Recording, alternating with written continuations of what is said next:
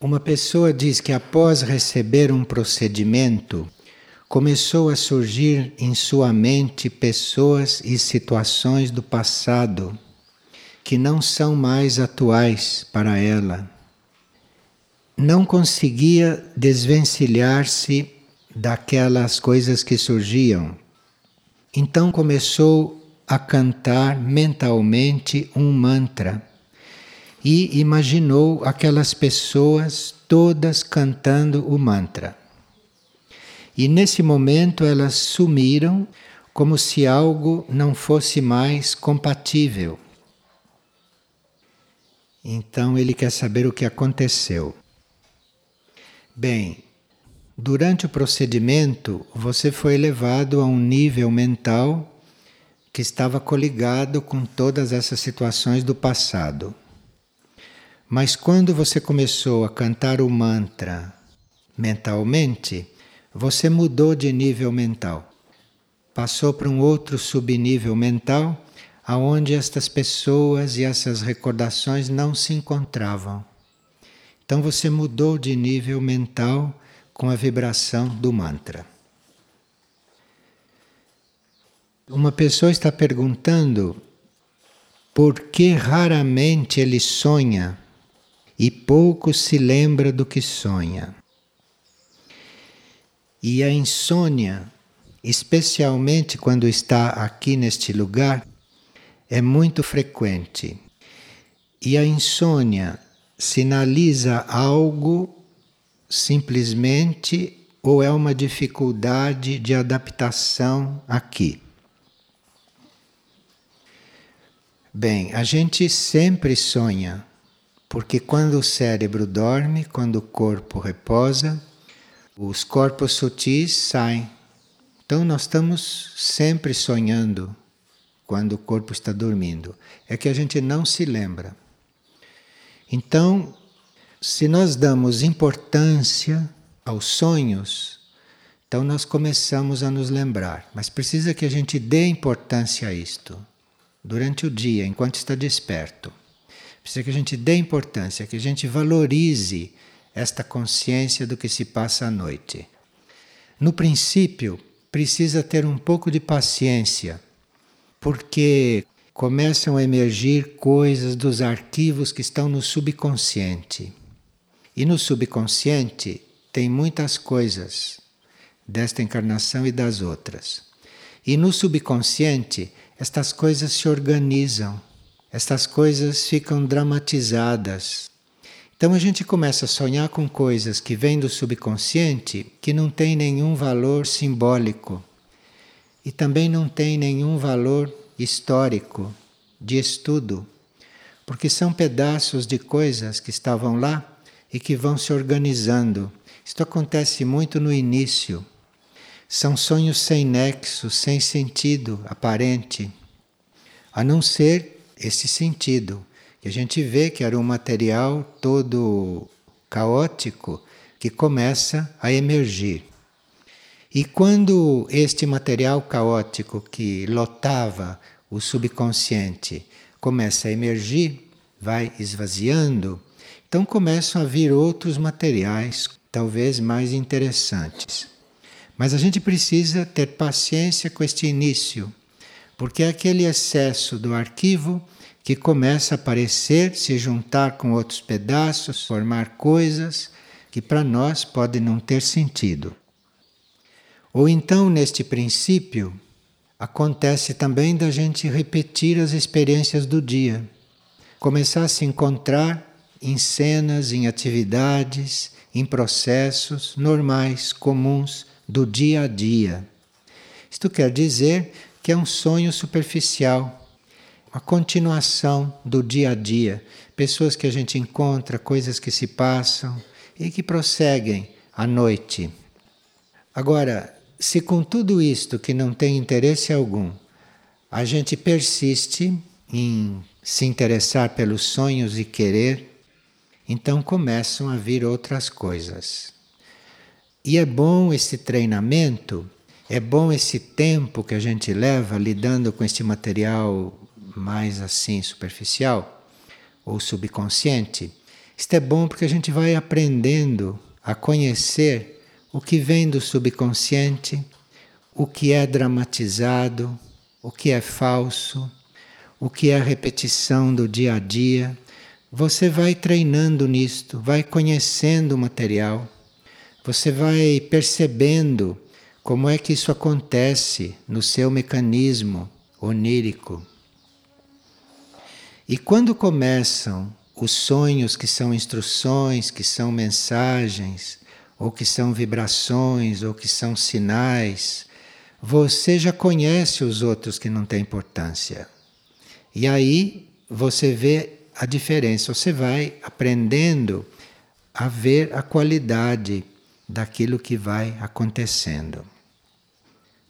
Agora, a insônia pode acontecer por vários motivos, mas pode acontecer por estar havendo uma mudança no nosso processo de sono. Pode haver uma mudança. Por exemplo, se nós começarmos a dormir menos, isto é uma mudança no processo. Então, isto começa a mexer com o processo todo e nós interpretamos isto como insônia. Mas não é, é uma adaptação que pode estar havendo, que pode estar acontecendo. Agora, há um tipo de insônia que é uma espécie de recusa que a pessoa tem de dormir. Porque quando ela adormece, ela perde o controle sobre o que acontece. Quando vocês estão dormindo e sonhando, vocês não têm praticamente controle sobre o que acontece. E há pessoas que não querem perder o controle sobre o que acontece, e aí tem insônia. É uma espécie de defesa para não se entregar ao que der e vier quando o corpo físico e quando o cérebro dorme. Então, tanto pode estar havendo uma mudança, uma modificação no nosso processo de dormir, como pode ser uma recusa nossa de ficarmos soltos, libertos e livres durante o sono, de não ter controle sobre o que acontece. E uma pessoa está perguntando o que ela podia dizer a um filho que está anunciando que vai se suicidar. Precisa explicar para a pessoa que tenciona se suicidar que ela com isso não vai resolver nada, porque ela vai renascer no estado em que ela estava quando se suicidou, de forma que ela vai apenas transferir para a próxima encarnação aquilo tudo que ela não está aceitando. Ela vai nascer naquele estado que ela abandonou. Ela vai nascer naquele estado, então o suicídio nada resolve. Mas além disso, ela vai ficar experimentando, revivendo todo aquele processo da morte violenta, do suicídio até chegar à data em que ela devia desencarnar. Então, se ela fosse desencarnar, por exemplo, daqui a 20 anos, ela passaria 20 anos desses mentais revivendo o momento do suicídio, que não é nada agradável, de forma que o suicídio é um engano que as pessoas cometem quando tentam se livrar de qualquer coisa. Agora, Parece que, na maioria dos casos, o suicídio é um ato de vingança. Então, quando a pessoa quer se vingar de um outro, ou se vingar de qualquer coisa, de uma forma extrema, ele faz isto. Então, quem suicida, em princípio, é um vingativo. Pode ter outras qualidades positivas, né? mas aquilo é um ato de vingança em princípio. Agora, isto de explicar para a pessoa que não vai resolver nada, mas que ela apenas vai transferir o problema para a próxima vez. E vai ficar experimentando durante um longo período no plano mental ou no plano astral aquilo que se passou no ato do suicídio, isto pode ajudar alguém a se demover desta ideia.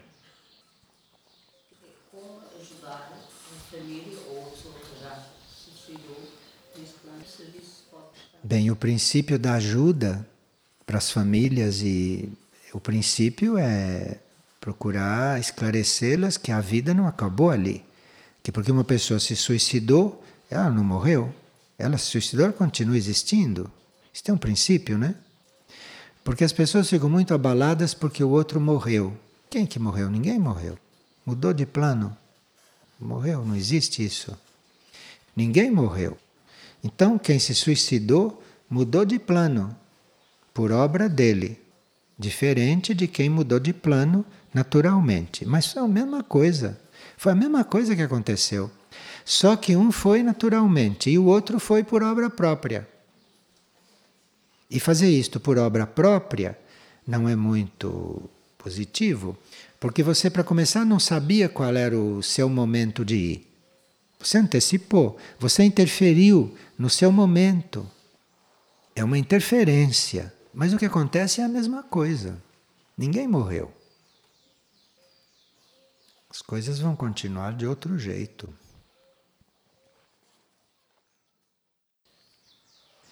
E uma pessoa está perguntando qual é o significado da frase de Cristo: O que fizeres a um destes pequeninos, estareis fazendo a mim. Isto está nos mostrando o que é a consciência universal. Porque, como ali era um ser de consciência universal, tudo que se faz para qualquer ser ele sente, porque a consciência dele é muito ampla. Então, quando a consciência vai se expandindo, quando a nossa consciência vai se ampliando, nós começamos a sentir as coisas dos outros. E à medida que a consciência vai aumentando mais, maior vai sendo o campo da nossa sensibilização, da nossa consciência. Então pode-se chegar a um grau de consciência que se sinta o que se passa com a humanidade, que era o que acontecia com este ser. Aqui uma pessoa está trazendo um trecho da mãe e neste trecho, a mãe diz que quando ela estava com uma enfermidade, que isto não queria dizer essas enfermidades que nós temos normalmente, estas enfermidades comuns. Que quando ela se encontrava enferma, ela queria dizer outra coisa, era outra coisa que estava acontecendo porque ela passou vários anos de sua vida, os últimos, bastante enferma. Mas ela está explicando que a gente diz que é enfermo porque não tem outra palavra, mas que era outra coisa. Parecia enfermidade, mas não é enfermidade, é outra coisa. E a pessoa quer então saber o que é isto. Bem, existe esta enfermidade que todos têm ou quase todos têm. Mas existe um processo de transformação das células que não é conhecido pela medicina e que então é considerado enfermidade. Aquilo não é enfermidade, aquilo é um processo de transformação das células muito consciente para as células. Então, uma célula pode estar doente, outra célula pode estar se transformando conscientemente e isto é interpretado como enfermidade, porque sai do normal. E às vezes são grupos de células que estão neste processo, às vezes é a maioria das células. Então nós podemos estar num processo de transformação celular que dá aparência de ser doença. E aí é preciso clareza é preciso visão diferente das coisas, não a visão normal da medicina, porque os sintomas são os mesmos, mas não é doença. Essa transformação celular é uma liberação da luz que existe dentro da célula. Toda célula tem luz no seu centro mais profundo, no seu centro mais íntimo. Então, quando essa luz começa a se liberar, quando essa luz começa a crescer e começa a se expandir, então a célula tem um processo de transformação. Ela vai ficando mais sutil. Isto geralmente começa na célula quando a consciência do ser começa a despertar para a luz interna. Então, se nós estamos buscando a luz interna, se nós estamos buscando o nosso ser interior, a nossa consciência superior, isso estimula as células, as células materiais do corpo, elas também a buscarem a sua luz interna. Elas ficam estimuladas a fazer isto. Então, assim como acontece uma transformação na nossa consciência, por causa desta busca, começa a haver uma transformação nas células também, porque elas também estão buscando esta luz dentro dela. Então, à medida que nós vamos ao encontro do nosso mundo interno, as nossas células que forem despertando, à medida que nós vamos despertando, elas também começam a se dirigir, começam a se voltar para esse seu centro. Isto é muito importante que aconteça nos corpos, porque isto é o que a gente chama a elevação da matéria. Isto é o que a gente chama da sutilização e do aperfeiçoamento da matéria. A matéria começa a se sutilizar, a matéria começa a evoluir, não é quando você faz coisas de fora para dentro. A matéria começa a evoluir quando cada célula começa a buscar a sua própria luz. Aqui é um trabalho em colaboração. À medida que a consciência se eleva e que o ser vai encontrando o centro da própria consciência, a célula também faz o mesmo trabalho, e é aí que a aura da pessoa, que a aura do ser, começa a se transformar começa a se iluminar. Não é antes, não. Porque a aura não é uma coisa só da consciência. A aura é também dos corpos. Para o indivíduo ter uma aura abrangente, ter uma aura sutil, está servindo através da aura, é preciso que haja esses dois processos bem combinados, bem harmonizados, da consciência do indivíduo buscando o seu interno e da célula buscando o seu centro e começando a irradiar a sua luz. Isto perfeitamente combinado dá esta aura que nós todos precisamos para servir à distância, para agirmos à distância, para curar à distância. E aí, dependendo da potência da aura, do magnetismo que vai se desenvolvendo, então o trabalho e o serviço vai aumentando.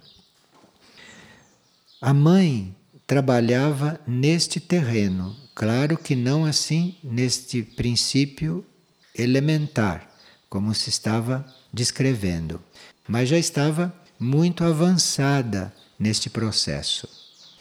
Então, por estar muito avançada neste processo, as células físicas eram submetidas a uma pressão, eram submetidas a uma estimulação de níveis muito profundos daquele ser.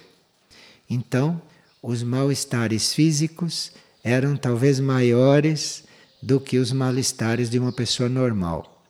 Mas isto por causa da doação daquele ser de transformar as suas células, de doar o seu corpo para este trabalho de laboratório. Então, aqui, as anormalidades, digamos assim, dos corpos eram não só muito mais incômodas ou muito mais dolorosas, como também incompreensíveis para quem assistia ou para a medicina da época.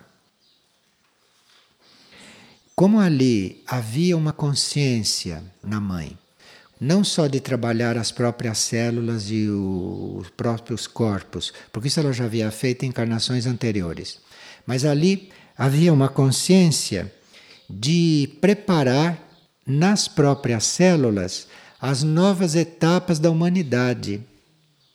Então, para ver, por exemplo, na humanidade toda, para ver em nós todos, este trabalho celular, natural, espontâneo, é preciso que algum pioneiro faça isto com seu esforço, conscientemente, senão a humanidade não faz. Senão isto não passa para a humanidade.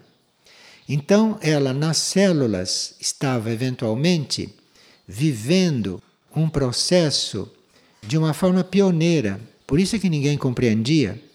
Por isso é que para todos aquilo não tinha cura.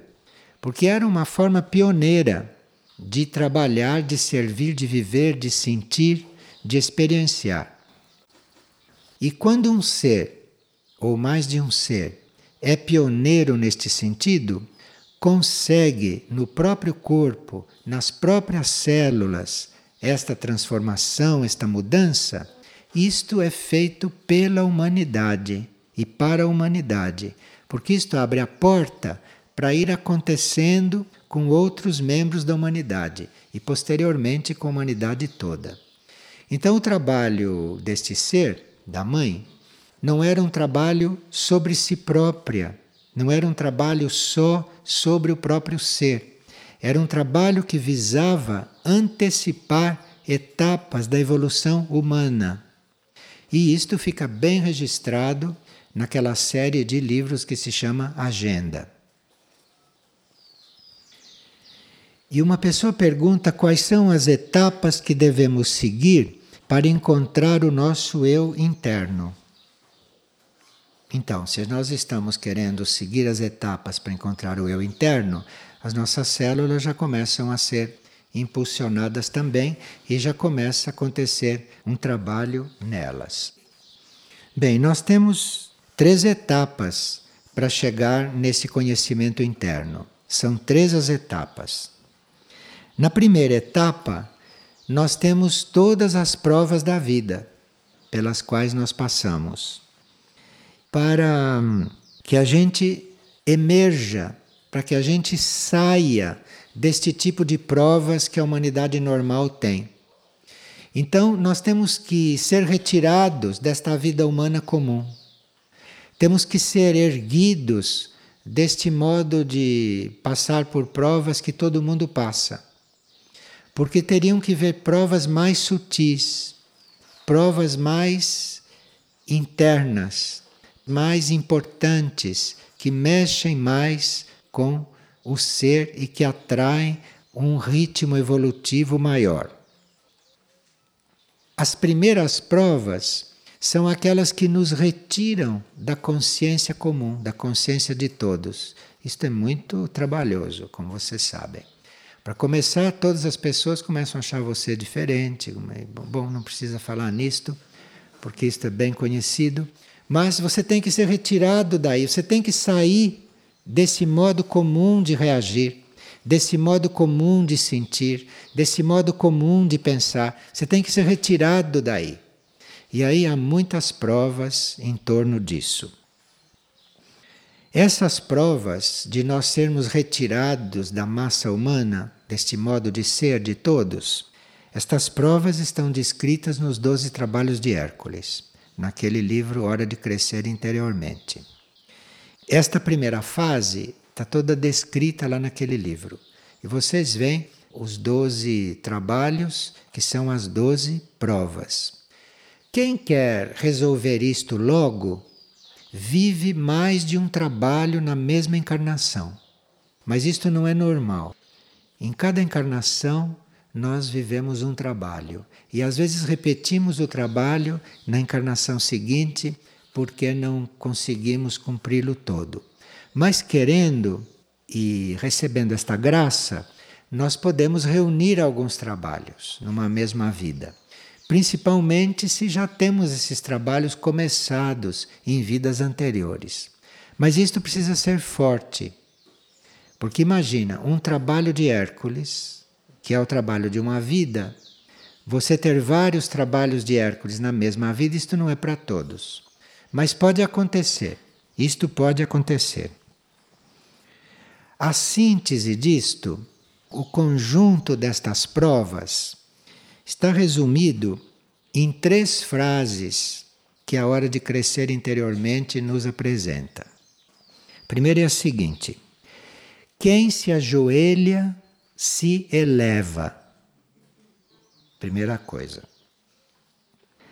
A segunda é: conquista-se pela total rendição de si.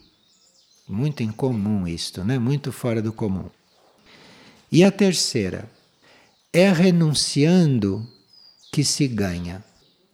Então, se você já aprendeu a ficar ajoelhado, se você já aprendeu a se render, e se você já aprendeu a renunciar, então você já pode passar para a segunda etapa.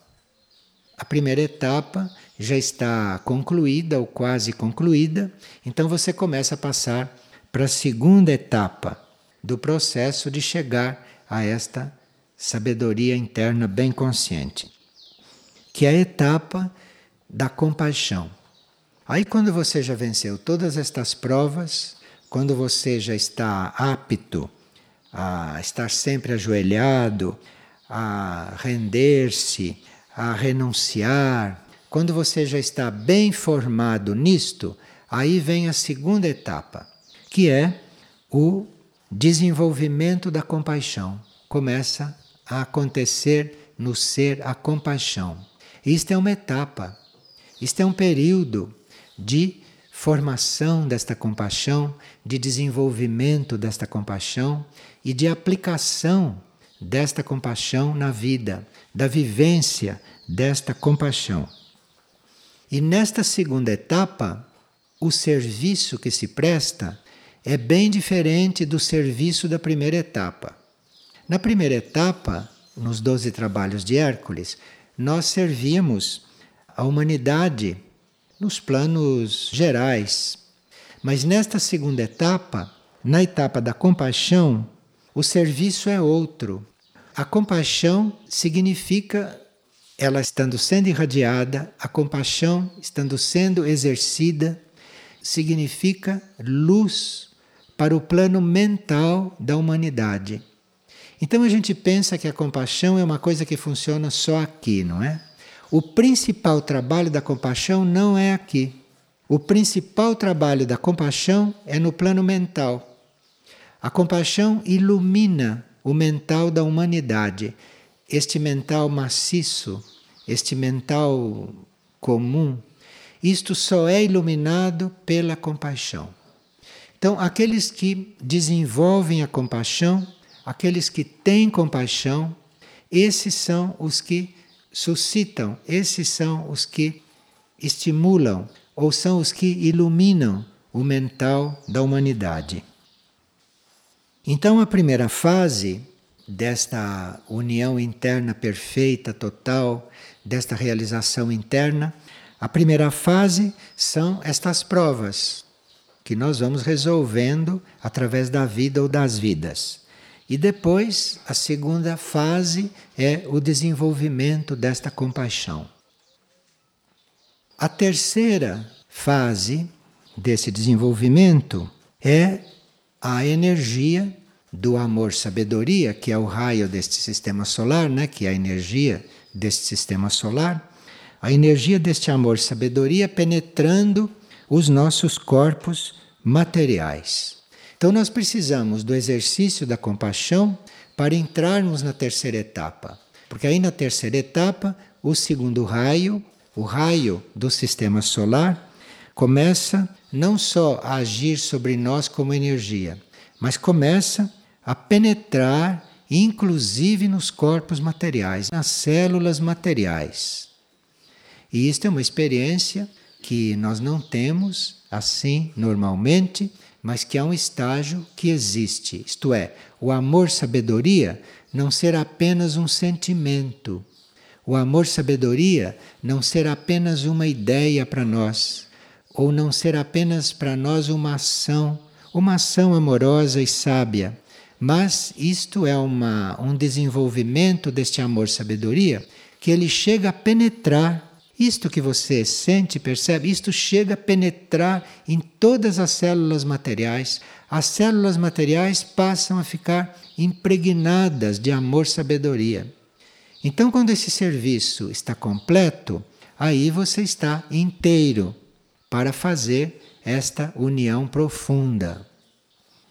E isto realmente é o caminho de nós todos. Nós temos que reconhecer as provas da nossa vida, temos que reconhecer os desafios não que o dia a dia nos traz e viver esses desafios sem medo, viver esses desafios com decisão, com inteligência e vivendo da melhor forma possível. Isto é o trabalho que vai acontecendo em nós.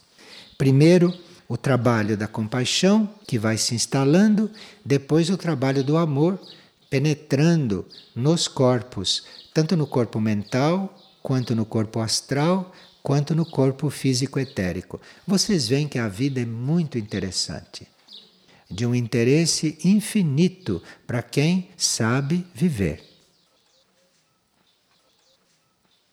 Nós sentimos a compaixão quando percebemos o outro, quando sentimos o outro, quando está acontecendo em nós aquilo que está acontecendo com o outro. Então, isto dá uma compreensão do outro muito maior do que normalmente se possa ter. Então, você, através da compaixão, com a compaixão desenvolvida, você sente o outro como se fosse você. Você conhece o outro como conhece você. Isto é através da compaixão que leva a isto. É uma compreensão, um conhecimento do outro suficiente para você ter esta identificação e aí finalmente ajudá-lo. Ajuda porque é como se você fosse o outro, você é o outro naquele momento. Então tudo que você está sendo está acontecendo no outro. Compaixão faz este, esta ligação toda não no plano emotivo, né? mas num plano bem maior. Como é aqui? É, a dificuldade que eu sinto é de diferenciar compaixão e esse envolvimento emocional. Ela não consegue separar a compaixão do envolvimento emocional pelas pessoas, né? Quando se tem pena da pessoa e tudo. É, isto no princípio é misturado mesmo. Isto no princípio é misturado. Mas com exercício disso, com você exercendo isto, procurando fazer a coisa melhor possível, aí não vai ficando misturado, não. Aí as coisas vão se separando e as coisas vão se purificando. No princípio é mesmo misturado. Mas precisa exercer dentro da linha que você escolheu, precisa ir exercendo para as coisas irem clareando. No princípio é misturado, sim. Veja, aqui é uma pessoa que precisa ter paciência. Nós precisamos muito de paciência, mas tem certos momentos em que perder a paciência é muito sério. Pode significar uma queda. Esta pessoa recebeu uma proposta para realizar um trabalho. Ela estava precisando de trabalho, estava procurando trabalho. Então ela recebeu uma proposta para realizar um trabalho que ela fazia antigamente e que não condiz mais com seu momento atual. Então ela pensou, se aquietou e resolveu recusar esse trabalho. E logo após, ela sonhou que estava em tratamento, que estavam tratando dela.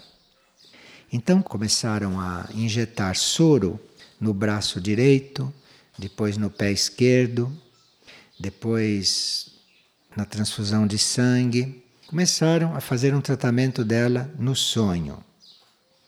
E ela começou a sentir uma mudança profunda.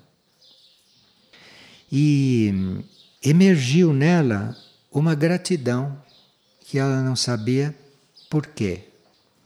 E por outro lado, ela começou a ser posta em contato na vida dela com gente que lida com saúde, no ambiente da saúde. Todas pessoas mercenárias que trabalham para ter lucro. E ela, e depois de passar por esse tratamento, ali dentro, em contato e na perspectiva de lidar com essas pessoas, de trabalhar com essas pessoas. Quer dizer, trabalhar com pessoas que trabalham por lucro e ela que já estava num outro ponto, uma boa prova. E ela gostaria de saber se deve aceitar este trabalho. O mais importante é a transformação que já aconteceu em você com aquele trabalho interno. Ali já houve uma transformação muito grande. Então, aquilo é o mais importante, não é o trabalho externo o mais importante. É a transformação interna, é aquilo que aconteceu com você, aquilo que é o importante a esta altura na sua vida. Então, a mudança profunda que aconteceu e as mudanças que estão acontecendo devem ser observadas por você, porque isto é que é a sua vida. A sua vida que agora tem que ser assumida. Estas mudanças. E evidentemente, se você é a única que pensa diferente em um grupo de trabalho, você foi posta ali, aquilo faz parte do seu serviço. Aquilo faz parte de muitas outras mudanças. Nós custamos a entender que basta a nossa presença no ambiente para trazer transformações. Então, se a gente quer servir, eventualmente a gente é posto num ambiente todo contrário a nós, tudo diferente. Todo mundo que pensa diferente, que age diferente, que vive diferente, e você posta ali dentro. Porque se você está em transformação, você deve ter alguma forma de retribuir a esta transformação que está acontecendo com você. Porque isto é uma graça. Você se sentir transformada, isto é uma graça. Se transformar e ver que está sendo transformado e acompanhar essa transformação até certo ponto, isto é uma grande graça. O mínimo que você pode fazer para retribuir a isto na lei da retribuição e para ajudar a humanidade a se transformar, é você estar no meio de gente todo contrário, oposta, até que nem quer se transformar. Menor coisa que você pode fazer para retribuir a esta graça que você obteve. Porque nenhum de nós pode imaginar, nenhum de nós pode perceber que transformações a nossa presença pode estar suscitando em um lugar, em um ambiente ou em um grupo de pessoas. Então, se você foi posta a esta altura, depois de ter tido esse sonho, se você foi posto no ambiente mais contrário a tudo aquilo que são seus movimentos, isto é uma grande oportunidade de servir. E são raros os que podem ser postos nestas situações. São raros, porque a maioria não aceitaria. Então, isto é uma segunda graça você vê que você foi escolhida para fazer uma coisa que poucos podem fazer. Isto é, você continuar a sua transformação lá onde as coisas são bem estáticas, lá onde as coisas são bem lentas, onde as coisas são bem densas. E é lá que você vai fazer a sua transformação. Porque isto é uma forma de haver ali um princípio de estímulo, de haver ali um princípio de impulso e que não cabe a nós estar avaliando e nem cabe a nós estar querendo compreender, porque isto são coisas muito internas e muito ocultas.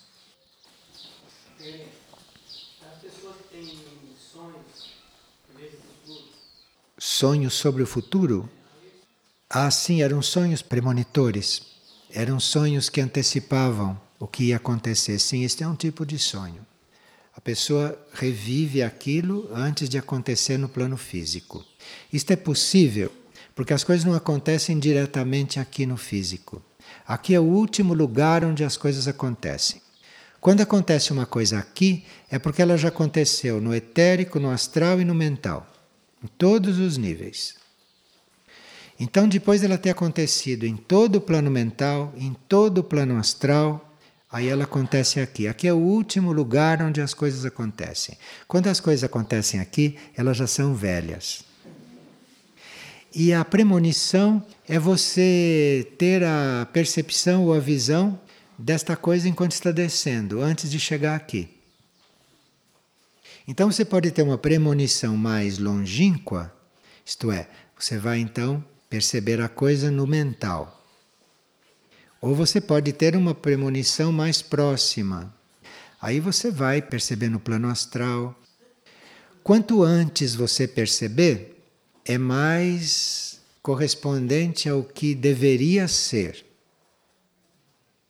E quanto depois você for percebendo, já está mudado por esses planos teus. Então, se você tem uma premonição do que vai acontecer amanhã, isso está bem igual ao que vai acontecer amanhã. Agora, se você tem uma premonição do que vai acontecer daqui a um ano ou daqui a dois anos, isso está mais próximo do que deveria ser. À medida que vai acontecendo, vai deturpando.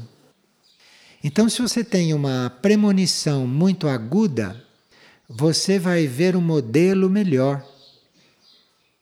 Agora, isso de ter uma premonição muito longínqua, muito distante e, portanto, mais perfeita, isto acarreta um outro fato.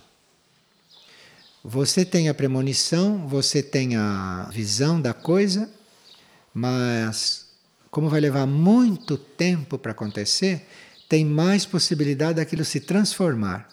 Então você viu uma coisa como era para ser, como devia ser ou como tinha que ser. E ela acontece um pouco diferente. Porque o tempo que houve entre uma coisa e outra eh, aí enxertou uma série de fatores, mudou uma série de circunstâncias. Por isso que a gente tem que ser cauteloso com aquilo que a gente prevê. Mesmo que esteja certo. Você previu, mas até acontecer, pode acontecer tanta coisa. E aquilo não ser exatamente como você viu, porque já mudou. Então tem que ser muito cauteloso. Então você pode ver uma coisa, se diz, olha, eu estou vendo isto, isto é assim. É, onde você viu é. Mas até que aquilo chegue aqui, até que aquilo aconteça, aquilo vai mudando, mudando, mudando, as coisas vão se agregando, vão se transformando. Aqui acontece não exatamente como você viu. Por isso que os verdadeiros videntes não dizem o que vem, porque eles não sabem como é que vai chegar aqui isto que eles viram. Se uma coisa é vista lá longe, é claro que você vai poder contribuir para aquilo. Se foi uma coisa negativa que você viu, você vai poder contribuir para amenizar aquilo. Se foi uma coisa positiva, você vai ajudar a abrir caminho para que aquilo aconteça nas melhores condições possíveis. Estas coisas são importantes para o serviço, não por curiosidade ou para a gente saber as coisas ou para a gente se desenvolver. Essas coisas são importantes para o serviço.